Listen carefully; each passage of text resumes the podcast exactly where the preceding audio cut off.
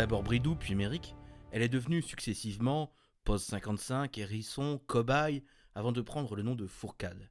Mariée à un officier qu'elle n'aimait pas, elle prend rapidement son indépendance et devient journaliste avant de devenir la chef d'un des plus importants, si ce n'est le plus gros, réseau de résistance. Très marquée à droite, issue d'une bonne famille, elle s'entoure d'officiers déçus par l'armistice de 1940. Cet entourage, très galonné et disons-le, pas toujours mal vu par Vichy, lui permet de sauver à deux reprises au moins son réseau. Seulement voilà, Pierre Laval est de retour à Vichy après avoir été évincé du gouvernement par Pétain lui-même. Un Pierre Laval qui a passé son exil à Paris sous la protection amicale des Allemands et qui espère bien ramener des noms, sinon les têtes, des clandestins qui n'ont pas encore accepté la défaite et la collaboration. Bref, pour cette arche de Noé, c'est ainsi que le réseau était surnommé par la Gestapo, la tempête était droit devant. Le retour de, de Pierre Laval, c'est le loup dans la bergerie. Eh oui, et il ne cache pas sa dévotion pour les Allemands, et pour Hitler en particulier. Et à Vichy, le sentiment anti-allemand est encore fort. Tu penses à des gens comme euh, le commissaire Rollin, le chef de la sûreté territoriale? Oui, cet homme qui a été un militant farouche contre l'antisémitisme, et qui était aussi l'homme de confiance de Darlan, et peut-être déjà un agent du MI6, n'a pas très envie de voir ce Premier ministre nazi fouiller dans ses papiers. Alors le 16 avril, Marie-Madeleine, alias Hérisson, le contacte. Sauf qu'au ministère, c'est le branle-bas de combat, et personne n'a le temps de s'occuper de leur fameux dossier. Finalement, c'est son beau-frère, Georges Georges Picot, alias Girafe, qui s'en charge. Pourquoi ne pas y aller elle-même? Parce qu'entre-temps, Hérisson a quitté Paris pour Toulouse. Sa fille a besoin de subir une importante opération, et c'est depuis la clinique du docteur Chary qu'elle dirige le réseau. Un réseau qui ne fait que s'étendre puisque la patrouille de Marseille parvient à nouer des liens avec les antifascistes italiens. Là, elle recrute le commissaire Jean-Philippe, alias Basset. Le policier la prévient. Un envahissement rapide de la zone libre est très possible. Pourtant, ce n'est pas ce qui préoccupe le plus Hérisson. Ah bon? C'est quoi? Il y aurait une taupe dans le réseau. Ah, on sait qui c'est? Oui. Mais pour ça, il faut revenir quelques années en arrière. Après la rencontre entre Lustunolaco et Crane, un agent radio anglais, Arthur Bradley Davis, connu sous le nom de Blas, est envoyé près de Pau.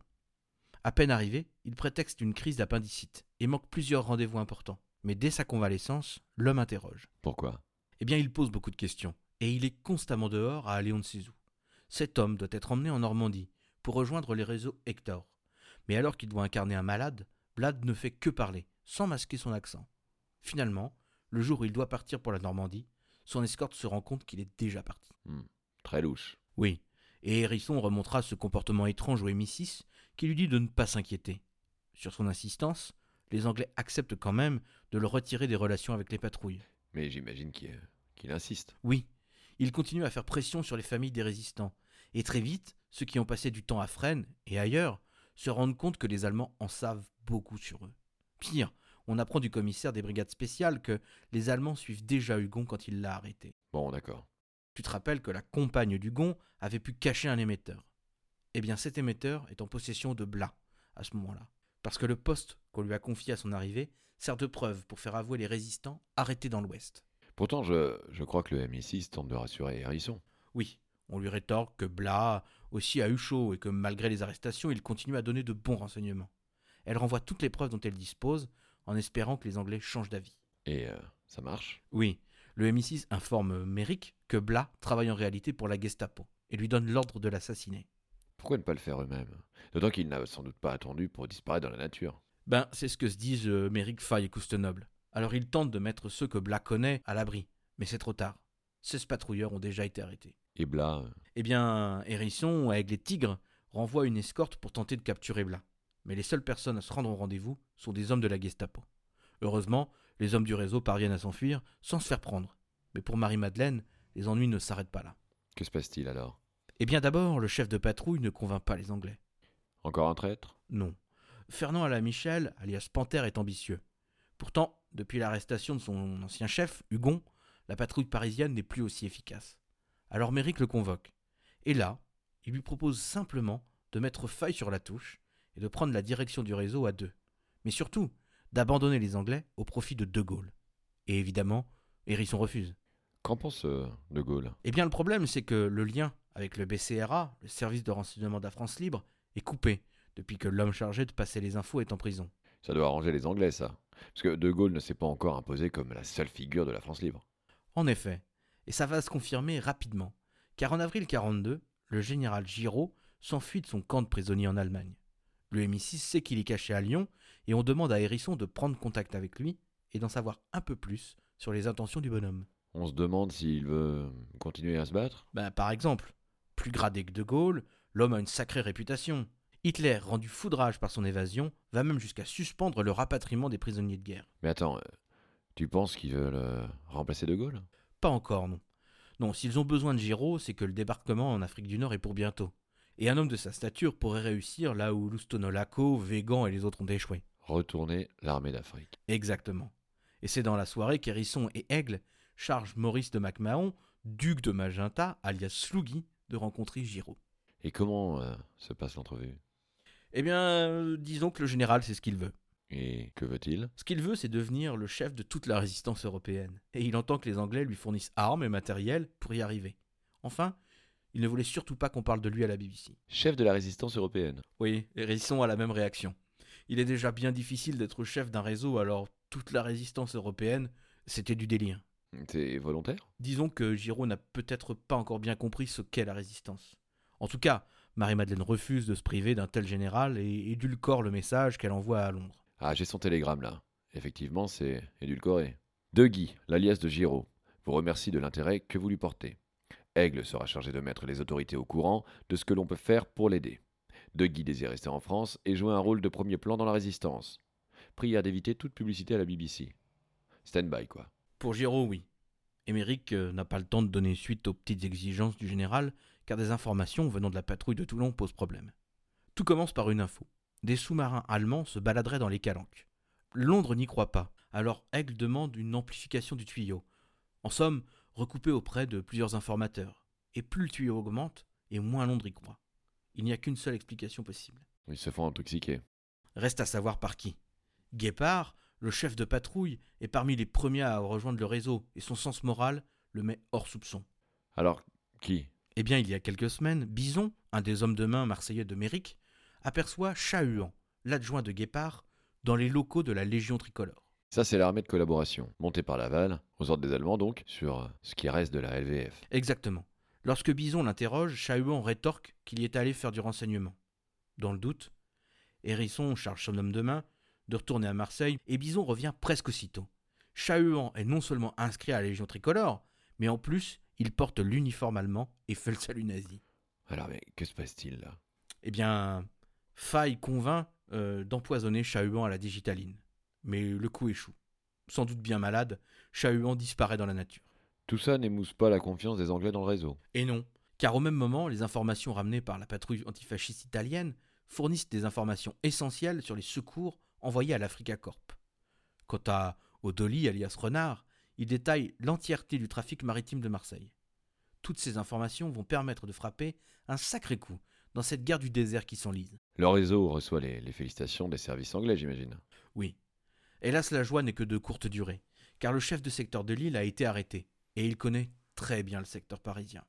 Panthère, peu décidé à agir, ne change aucun protocole, et il profite de ce moment pour tenter de convaincre une fois de plus Hérisson de le rejoindre dans son aventure gaulienne. Une fois encore, elle refuse et le remplace par MacMahon. Avant de quitter le réseau définitivement, il met en garde Méric. Les Allemands la traquent, et elle doit se méfier des écoutes goniométriques désormais autorisées en zone libre. Les écoutes goniométriques, c'est rien de plus que de la triangulation. Grâce à trois appareils et l'angle de captation de l'onde, on peut déterminer une zone précise d'où est parti le message. C'est ça. Derrière cette autorisation d'écoute, il y a la volonté du côté des Allemands de détruire les réseaux clandestins. L'utilisation d'un émetteur interdit justifie tout, arrestation, rapt, torture. Le réseau doit changer ses habitudes. Pour ce faire, Faye doit partir à Londres. Méric n'a pas d'autre choix que de se cacher à la campagne, près du Lavandou. Mais elle n'y reste pas longtemps. C'est risqué, non? Oui, mais à Marseille, c'est la crise. Le réseau n'a plus de fonds.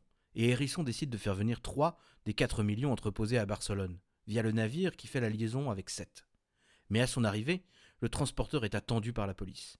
Lorsque Renard fait la route pour récupérer les deux autres millions, le capitaine du navire affirme avoir brûlé le paquet. C'est lui qui a, a dénoncé le coursier pour garder l'argent? C'est évident. Mais en fait, à quoi sert cet argent? À payer les hommes. Depuis le début, le réseau se voit comme une armée. Et chaque soldat reçoit une solde. Oui, mais ces gens ne font pas ce qu'ils font que pour la solde. C'est vrai. Toutefois, à cette époque, il y a de la concurrence entre les réseaux, et les meilleurs spécialistes sont recrutés à grand renfort de billets. Un radio du nom de Canary quitte le réseau pour une solde de 10 000 francs par mois. Comment résister à cette offre? Ben c'est vrai, mais les radios sont au courant de beaucoup de choses. Chaque défection fait peser un vrai risque sur le réseau. Et ce qui doit arriver, arrive. Canary, arrêté par la surveillance du territoire, ne tarde pas à donner son nouveau réseau, mais aussi ses anciens compagnons. Il indique qu'ils sont Renard, Perroquet, alias Robert Philippe, le chef de la centrale radio. Arrêté, Perroquet parvient à s'enfuir et à rejoindre Méric. Et Faye, euh, il est toujours à Londres? Non, il revient à ce moment-là. Il amène avec lui plusieurs millions ainsi qu'un opérateur radio anglais appelé Pi. Et pour Giron? Eh bien, on accepte de lui donner des moyens, à condition qu'il précise ses plans. Par l'intermédiaire de Faye, le réseau s'affirme comme clairement gaulliste. Une allégeance qui survient alors que Pétain propose à Hitler d'associer la France à la défense de l'Europe. Ça, c'est une information capitale. Si les Alliés débarquent, les Français tireront. Une information que Hérisson n'a pas encore osé transmettre à Londres,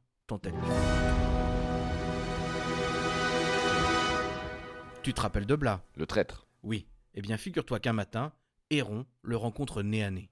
ils euh, se connaissent? Oui, ils ont fait le même stage radio. Avec un aplomb incroyable, Blas lui raconte que le réseau dans lequel il était, un réseau dirigé par une femme, avait été détruit et que lui-même avait bien failli se faire prendre. Mais que fait Héron? Eh bien, il lui raconte que son réseau a besoin d'un radio.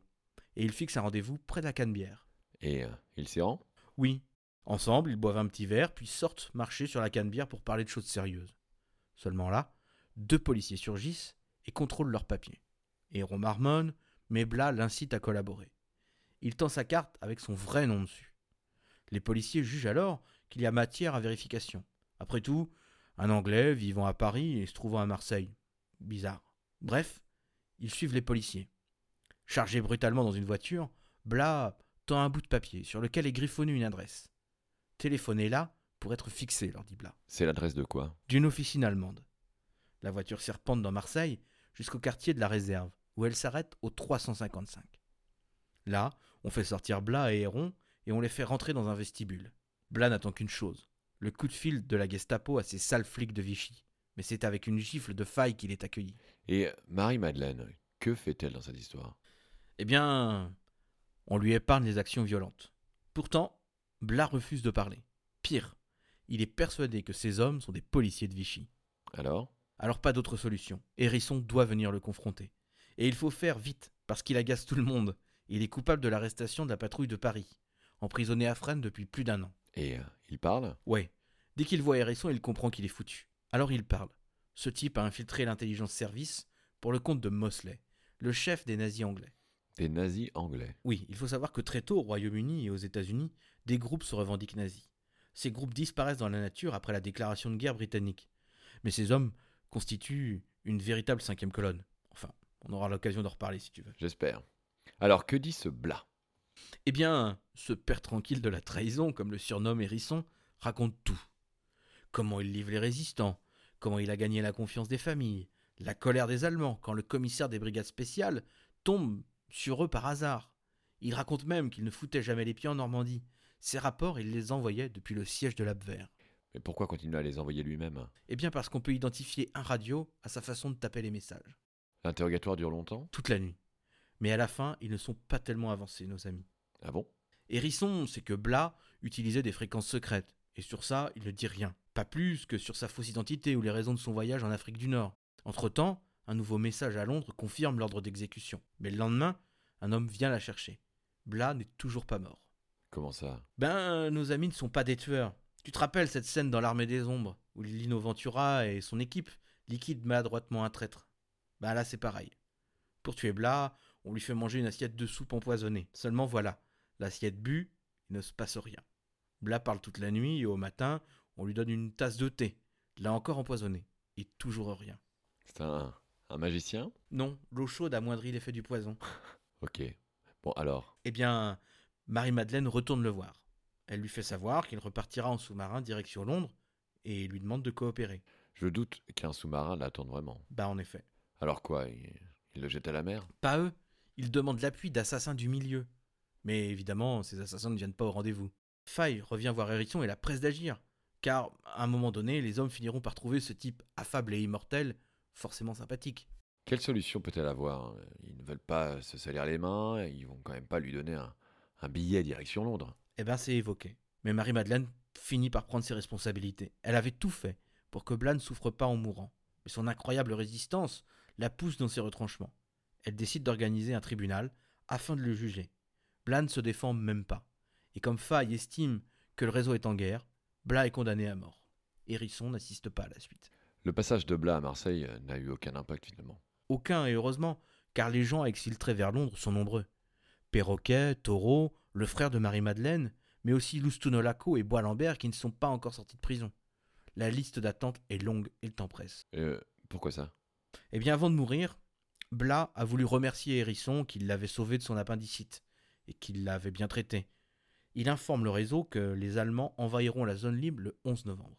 Ah oui, le compte à rebours est lancé. Heureusement, le mémorandum de Giraud arrive. Dedans, il ne demande presque rien. Ah oui? 500 avions de chasse avec des pilotes américains, 100 avions de transport, 5 débarquements simultanés du Pays Basque aux Flandres, propose de stocker en Espagne des centaines de camions civils pouvant être transformés en autocanons, de la DCA, mais surtout de ne pas toucher à Pétain, dans l'objectif de récupérer l'armée de collaboration dont il estime que 30% pourraient se battre à ses côtés rapidement. Ça a l'air. C'est quand même un peu délirant, non? Et surtout, qu'est-ce qui lui assure que dans le cas d'un débarquement allié en Afrique du Nord, les 30% dont, dont il parle ne se rallieront pas à l'armée collaborationniste? Et je passe sur les stocks de matériaux en pleine euh, Espagne franquiste. Oui, pour Méric Faye, Giraud n'est peut-être pas l'homme providentiel qu'on attend. Pourtant, avec le débarquement en Afrique du Nord qui approche, il est décidé, en haut lieu, de mettre Giraud et son état-major dans un sous-marin, direction Londres. Pourquoi forcément lui? On aurait pu penser à, à De Gaulle, par exemple. Lui aussi, il est général. Oui, mais depuis pas mal de temps, du côté allié, on est un peu fatigué de De Gaulle, qui s'obstine à vouloir être traité en égal. Ses colères et sa rigidité agacent, et on trouve que la France libre est mal tenue. Trop bavarde. Si on pouvait amener un contrepoids réel à De Gaulle, il se calmerait peut-être. Et puis Giraud, ce n'est pas la France libre. Du coup, on se dit que les partisans de Pétain hésiteront peut-être à tirer sur lui. Bref, Faille part pour Alger prévenir ses anciens camarades. Et euh, Giraud? Il demande un second sous-marin, afin d'emmener avec lui ses généraux, qu'il suivait dans son expédition. Pour éviter un trajet pour rien, Hérisson demande aux membres du réseau, devant quitter la France, de se tenir prêts sur la plage. Pourquoi? Elle est persuadée que les généraux de Giraud ne viendront pas. Finalement, dans la nuit du 5 au 6 novembre, Giraud embarque. Le sous-marin suivant doit embarquer dans la nuit du 7 au 8. Seulement voilà, il est attendu par la police. Un appel d'abeilles annonce que la cachette du Lavandou est compromise. Le matin du 7, le poste de commandement bruisse d'agitation. Ils ont appris la veille que le sous-marin du soir était attendu et qu'il serait envoyé vers la marine italienne. Héron force les ondes et parvient à prévenir le sous-marin. Au même moment, la police débarque dans le poste de commandement marseillais. Une trahison encore? Non, cette fois c'est l'émetteur qui a été localisé. Méric, son frère, Faille, les radios Tringa et Cigogne, la secrétaire, Hermine et l'agent de liaison Jean-Claude Brouillet sont arrêtés. Et euh, les documents?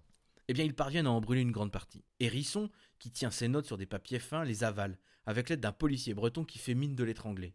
Puis, cachant un colis rempli de papiers, le policier breton charge un autre comparse d'empêcher Taureau, Perroquet et les autres de rentrer dans la maison. La police française demande aux gestapistes de partir, ce qu'ils font de mauvaise grâce, laissant le temps aux résistants de préparer leur départ. Finalement, ils sont emmenés à la prison de l'évêché. Cette police m'a l'air assez peu euh, agressive. Ben oui, encore une fois, on est en zone libre, on n'aime pas faire le travail des Allemands. Pour protéger le réseau, Hérisson utilise les faux papiers que lui a fait Rollin à Vichy. Or, il se trouve que le policier en charge de faire la déposition de Marie-Madeleine porte le même nom que celui sur les faux papiers. Et en guise d'interrogatoire, Marie-Madeleine imagine un récit familial qui fait oublier au policier pourquoi il est là. Le lendemain, un policier vient même lui annoncer, tout sourire, que le débarquement a commencé en Afrique du Nord. Et euh, les généraux de Giraud? Eh bien, ils ne viendront pas. Le sous-marin ayant été prévenu, l'embarquement de Taureau, Perroquet et les autres se fait autour de Cagnes.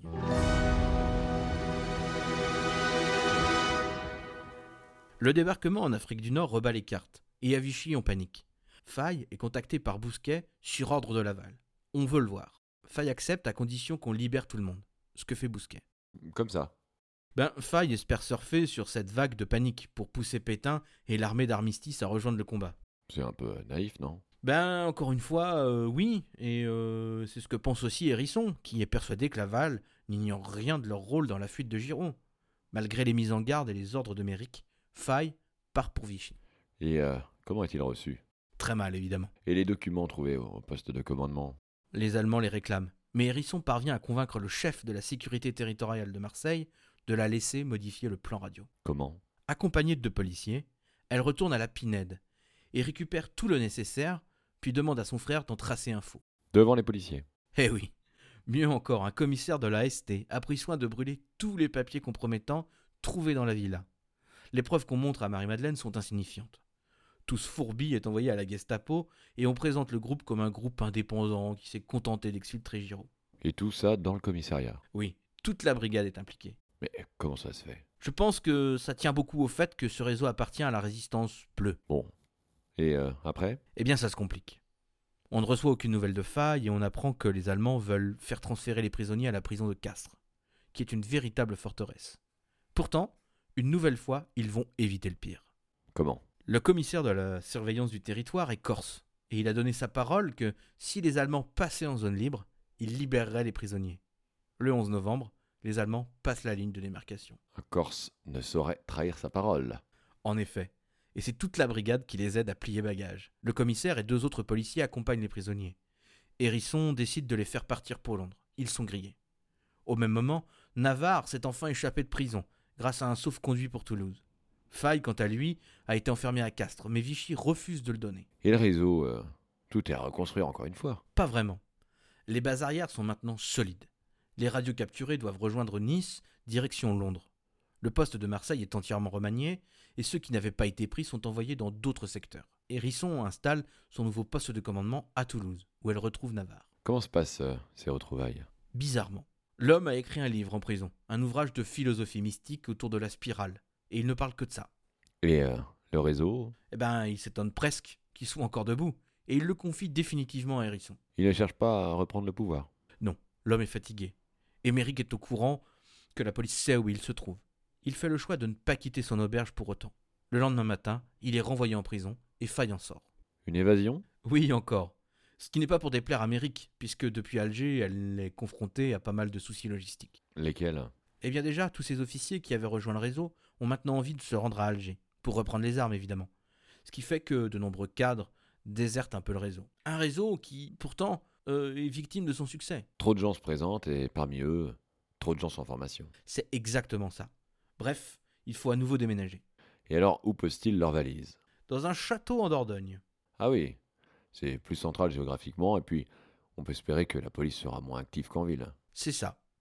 Rapidement rejoint par Faille, on apprend aussi que les prisonniers de Fresnes ont finalement été exécutés. Et pour ajouter à ce coup dur, Panthère, qui était devenu le chef de la zone nord, est arrêté. La zone est à reconstruire. Toutefois, le réseau possède des patrouilles dans toute la France désormais, et les dépôts effectués par les Lysander de la Royal Air Force sont très efficaces. C'est à ce moment-là que Faye repart pour Londres. Oui, il y rencontre De Gaulle, qui ne se montre pas tellement satisfait du réseau. Ah bon? Eh bien oui, il regrette que le réseau ne lui ait rien dit pour l'exfiltration de Giraud. Décidément, tout le monde leur en veut pour ça. Oui, mais ce que leur reproche surtout De Gaulle, c'est de ne pas l'avoir prévenu pour le débarquement en Afrique du Nord. Ah, il n'était pas au courant. Eh bien sans doute tardivement. Ce débarquement était surtout américain et il n'aimait pas beaucoup De Gaulle. Alors, Eh bien, Faye fait son numéro et finalement De Gaulle accepte de leur donner une nouvelle chance, en leur donnant un nouvel intermédiaire. Ce qui n'est pas du goût des autres réseaux qui trouvent que les patrouilles sont trop proches de Vichy. ils n'ont pas tout à fait tort. Non, clairement. Alors pour couper court aux critiques, Faye se rend à Alger où il demande la militarisation du réseau. Et euh, du côté de Harrison, Là, les choses se compliquent. Le PC doit à nouveau déménager. bah, ça devient une habitude. Ben oui, les localisations d'émetteurs se font de plus en plus précises et rapides, et ces détections à répétition poussent les hommes de Hérisson à commettre des imprudences. Ah bon? Lesquels Sigismond Dame, alias Griffon, le chef du secrétariat du PC, a pris l'habitude de ne plus quitter ces documents sensibles, malgré les remontrances de Méric à ce sujet. Faudrait pas se faire arrêter avec. Et tu te doutes bien que Griffon va se faire arrêter avec tous ses papiers. Et ça a quel impact alors? Les patrouilles de Toulouse, Lyon, Nice et Monaco tombent. Et alors que fait Harrison Pas d'autre solution que de bouger à nouveau. Panthère a été retourné. Et Agneau, le chef du secteur de Strasbourg, capturé quelques mois avant, a finalement tout révélé. L'intelligence service lui demande de gagner Londres. Elle accepte? Non. Seulement à partir du 31 janvier 43, les postes de Pau et Marseille ne répondent plus eux non plus. Et pour tout dire, la Gestapo se rapproche de plus en plus. À la mi-février, seule la région centre et les villes de Grenoble et Vichy restent debout. Alors, euh, c'est la fin? Si le sud est tombé, le nord qui dispose d'émetteurs indépendants a tenu le coup. Hérisson crée le sous-réseau Star, un réseau couvrant les ports de Lorient, Brest, Bordeaux et Toulon. L'objectif? Surveiller le transport maritime. Le, le but, c'est de se renseigner sur ce qu'envoient les Allemands en Afrique du Nord. Exactement. Et pour éviter le fiasco de janvier-février, Merrick fonde deux sous-réseaux. Les Apaches, dirigés par Kaufman, alias Cricket, et les Druides, dirigés par Hérisson elle-même. Ces sous-réseaux mis sur pied, Hérisson retourne à Ussel pour apprendre que non seulement son réseau à Vichy vient de tomber, mais aussi que Sluggy, le chef parisien, est grillé. Année terrible pour le réseau. Oui. Et pour se venger, Méric, aidé de Goéland, met sur pied une opération pour enlever Pétain ou Laval en plein ciel. Le pilote officiel, Albatros, fait partie du réseau. Londres indique même un terrain où se poser après coup. Mais la pression de la Gestapo est de plus en plus forte, et une fuite empêche l'opération d'avoir lieu. Et faille alors dans tout ça. Eh bien, il revient d'Alger avec une surprise qui ne ravit pas Méric. Laquelle? Il lui annonce que le réseau a finalement été baptisé Alliance. Bon, Pourquoi c'est une mauvaise surprise? Parce que depuis le début, Marie-Madeleine refusait qu'on donne un nom à son réseau, afin d'éviter de mettre ses membres dans l'embarras s'ils étaient capturés. Le réseau avait eu pour nom Croisade, Navarre, Hérisson, mais aucun nom officiel. Pire, Faye a décidé seul de militariser le réseau. Et ce n'est pas du goût de Hérisson qui trouve cette idée stupide. Pourquoi? Parce qu'elle est convaincue qu'un réseau, ça fait du renseignement, ça ne sonne pas la charge. Et ils choisissent euh, un bord? Ils y sont contraints. Au BCRA, on ne pardonne pas l'évasion de Giraud et on colporte la rumeur que le réseau est pétainiste. Alors, ils se mettent sous l'égide de Giraud. Et pour éviter que Faye et Méric tombent, ils séparent le réseau en deux. Et Hérisson rejoint Lyon. Elle y reste longtemps? Pas longtemps, non. Car Tigre, qui avait remplacé Panthère à la tête du réseau parisien, est très malade. Capturé, il a réussi à s'échapper de prison, mais euh, il est sorti de cette épreuve très affaibli. Sur place, Méric se rend compte que le réseau est trop vaste et elle décide de le cloisonner. Elle fait euh, comme dans l'Ouest en créant des sous-réseaux. Exactement. Et c'est justement pour armer ses druides, ainsi qu'un groupe baptisé les Pompiers de l'air, qu'elle part pour Londres. Ils sont nombreux? 30 000. Mais Méric apporte aussi avec elle une info incroyable. Laquelle? Elle sait qu'un groupe d'officiers allemands complote pour tuer Hitler. Ah, c'est l'opération Valkyrie. Qu'en pense Londres? Eh ben, ils sont sceptiques. Pourquoi? Je pense que la raison est essentiellement due à Méric. Elle est chef de réseau depuis 30 mois, quand un chef ordinaire ne fait que 6 mois. Elle a déjà prouvé qu'elle n'était pas une chef ordinaire. C'est vrai. Mais à cette époque-là, son commandement est remis en question, notamment par Kaufmann. Mais surtout, le réseau multiplie les bourdes, tant et si bien que Faye doit rentrer en catastrophe à Londres. Ceci dit, il informe les Anglais des travaux sur les armes spéciales des nazis. Le 16 septembre, Faye est nommé chef militaire du réseau. Et euh, Hérisson Eh bien, on la sait fatiguée, à bout de nerfs. Mais surtout, on la ramène à sa condition de femme des années 40. Et sous de faux prétextes, on lui demande de rester plus longtemps à Londres. Quel prétexte? Dancet, le responsable des relations entre la résistance et l'intelligence service, lui explique que comme elle est la chef du seul réseau couvrant tout le pays, on a besoin d'elle pour analyser la situation. Elle accepte? Bah, disons qu'elle n'a pas trop le choix. Faille, comme à son habitude, n'en fait qu'à sa tête et repart pour la France dans un climat houleux. C'est-à-dire De nouvelles rafles ébranlent le réseau. Alors que Hérisson donne l'ordre de confiner les patrouilles, l'attaque de la Gestapo est prête. Faye et Kaufmann sont arrêtés. Une des équipes Avia, chargée d'Elisander, est tuée. 25 arrestations ont lieu dans l'Est. Le chef du secteur Bretagne est arrêté à Paris. Toute la Bretagne tombe. Au final, c'est entre 300 et 400 personnes qui sont arrêtées. Mais comment est-ce possible? Un traître, comme souvent. Son alias, c'est Lien. Lien, c'est un agent double de l'Abwehr qui participait aux opérations Avia et qui connaissait tout du réseau. J'imagine Hérisson dévasté. Bien sûr, d'autant qu'on lui interdit toujours le départ. Et puis, ses relations avec le BCRA et les girodistes sont très mauvaises. Bref, elle ne reçoit pas beaucoup de soutien. Et euh, du côté anglais? On ne fait rien non plus, tant et si bien qu'Alliance ne compte plus que 80 agents. Et puis, les mauvaises nouvelles s'accumulent. Coustenoble est finalement décédé, et Faye, qui tentait de s'évader, va être déporté. Bref, cette situation dure jusqu'au débarquement de Provence. Elle y participe Non. Elle arrive en région parisienne un peu avant. Elle est chargée de reprendre en main le réseau dans le sud-est de la France. C'est risqué, non? Elle est connue là-bas. Oui, mais Dancet, son chef à l'intelligence service, lui indique que si jamais elle se fait prendre, elle doit dire aux Allemands qu'elle ne fait plus de renseignements, mais qu'elle est envoyée pour préparer la lutte contre les communistes. Et Dancet l'autorise même à donner son numéro aux Allemands si besoin. Ça te paraît réaliste? Qui sait? L'anticommunisme n'a pas lâché Marie-Madeleine, qui en revanche revient en France en tant que gaulliste convaincue. Une conviction qui ne la quittera plus d'ailleurs. Bref, elle rejoint Aix, mais elle se fait prendre en envoyant un nouveau message concernant l'attentat contre Hitler. Emprisonnée dans une forteresse, elle parvient à s'enfuir en se faufilant à travers les barreaux. Et après? Après, elle accompagne les forces alliées dans leur progression, en faisant du renseignement avec ceux de son réseau qui sont encore vivants. La Seconde Guerre mondiale terminée, Merrick continue d'assurer son rôle de chef de réseau. Elle demande des médailles, des pensions, elle parcourt les camps et les prisons pour retrouver les siens. Ah oui, faille. Faille dont elle s'était rapprochée tout au long de la guerre. Hélas, le pauvre a été assassiné dans le camp de prisonniers de Sonnenburg. Et pourquoi Fourcade alors? Eh bien, parce qu'elle épouse euh, Hubert Fourcade, qu'elle avait subrepticement croisé à Marseille quelques années plus tôt. Retrouvez toutes les références en description ou sur Instagram sur le compte podcast Lix. Pour soutenir Lix, rendez-vous sur kofi.com ko-fi slash Lix Podcast.